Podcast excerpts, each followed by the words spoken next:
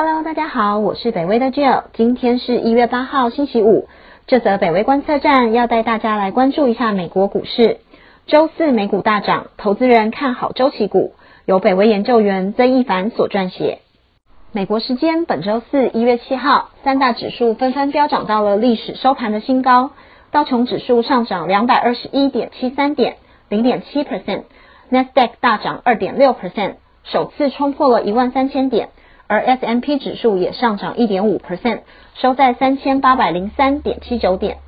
这个涨势是从本周三一月八号所延续的。虽然当天美国发生了国会被攻陷的暴动事件，但道琼与 S M P 却仍然都是以涨幅收盘。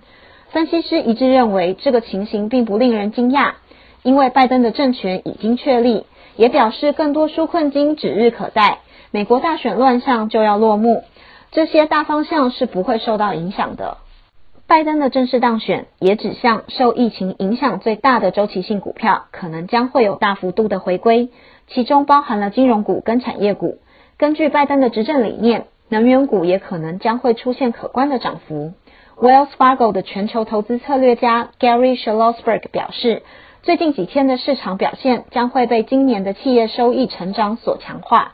TD Ameritrade 的首席市场策略长 JJ Kinahan 也表示，选举结果让投资人的眼光更加清晰，众人对于纾困金的预期、疫苗缓慢却实质的效用等等，都让市场信心大涨。此外，美国劳动部将于美国时间周五早上，也就是台湾稍后的晚间，公布十二月的就业人口报告，极可能将影响当日的大盘行情。截至目前为止。台湾时间傍晚六点，美国期货又一天看涨，道琼期货目前上涨零点二三 percent，S M P 期货指数上涨零点二一 percent，而 Nasdaq 也上涨零点三一 percent。